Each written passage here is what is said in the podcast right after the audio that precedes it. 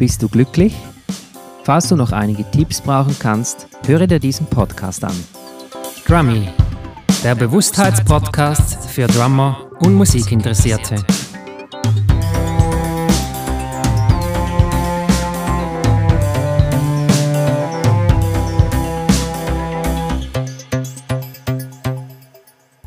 Herzlich willkommen zum vierten Podcast von Drummy. Ich freue mich, euch heute meinen ersten Interviewgast vorstellen zu dürfen. Mein Gast hat ein Buch geschrieben, in dem 80 Glücksorte in Zürich vorgestellt werden.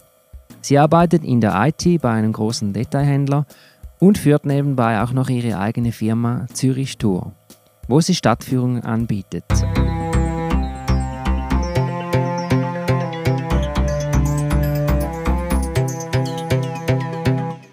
Herzlich willkommen, Coco Pötti.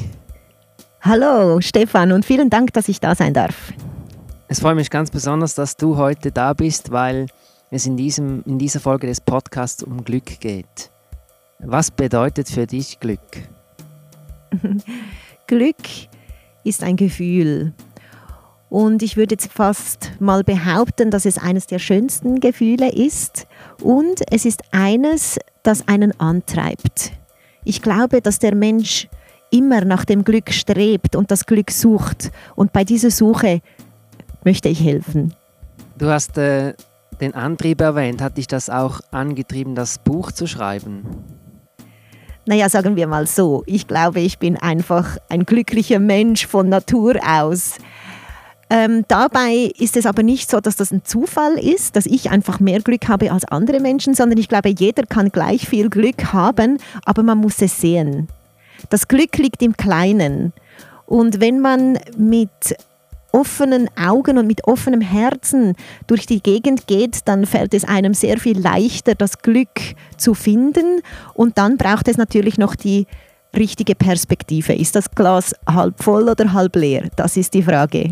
Wenn das Glas für dich halb voll ist, dann hast du schon gewonnen.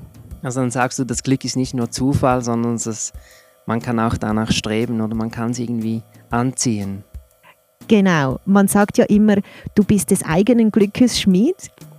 Und das hat für mich eine ganz tiefe Bedeutung, weil man selber das Glück steuern kann. Man kann selber ähm, darauf aufmerksam werden und äh, sich bewusst werden, dass manchmal auch in einer Situation, die vielleicht sehr traurig ist, dass man irgendwo etwas sucht, das doch noch positiv ist an dieser Situation. Und wenn man sich darauf konzentriert, dann kann man eben auch das Gute sehen. Machst du das auch so? Das heißt, wenn du dich mal ärgerst, ich nehme an, du ärgerst dich auch zwischendurch mal über irgendwelche Sachen. Ähm, wie, wie gehst du dann vor, dass du trotzdem positiv, dein Mindset positiv ist, dass du glücklich bleibst? Ja, also auch ich bin nicht dauerhappy. Ähm, ich glaube, das liegt äh, in der Natur des Menschen, dass man auch zwischendurch mal traurig ist. Und das gehört auch dazu. Ich glaube, das ist Teil des Prozesses. Aber wenn man dann bereit ist, aus dieser Talsohle wieder hoch zu krebsen, dann hilft das schon. Was würdest du den Zuhörern oder, oder auch mir empfehlen, wenn man so in einem Tief ist? Was, was kann man da tun? Ich finde, ein gutes Heilmittel, wenn man das so sagen kann, das ist die Natur. Die Natur, die hat alles, was man braucht.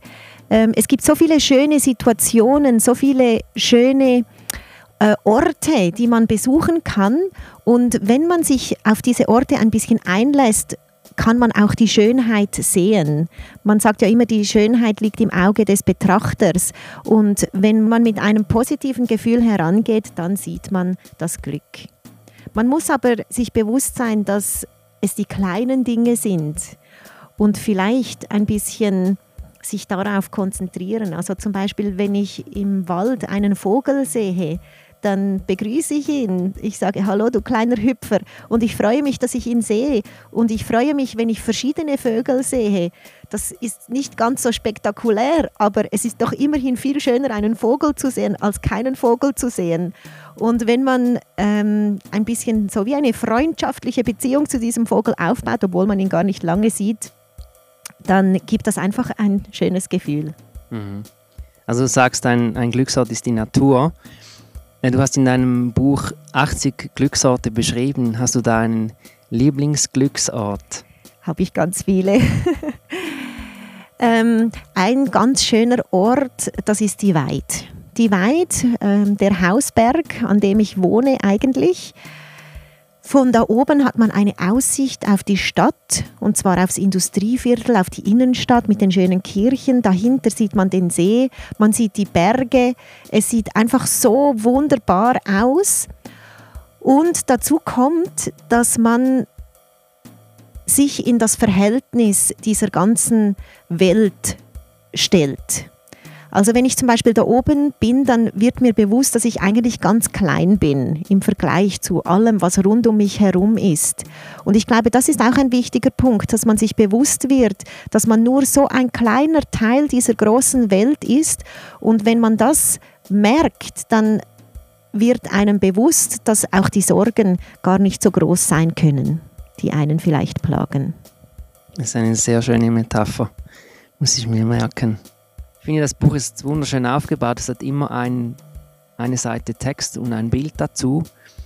Und auch die Orte sind sehr spannend. Es gibt ähm, Kraftorte und aber auch Shopping und Restaurants. Was ist der Bezug da zum Glück für dich?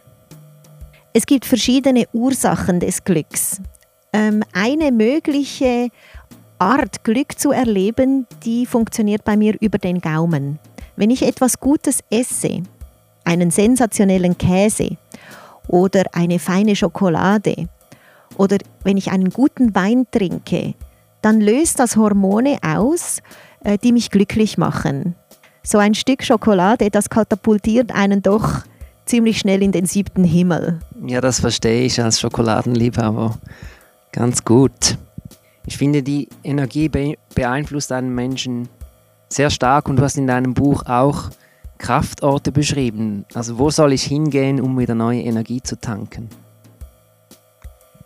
Im Buch habe ich zwei Kraftorte beschrieben, äh, an denen bewiesenermaßen hohe Bovis-Einheiten gemessen wurden, die eben diese Energie messen, die da im Boden vorhanden ist.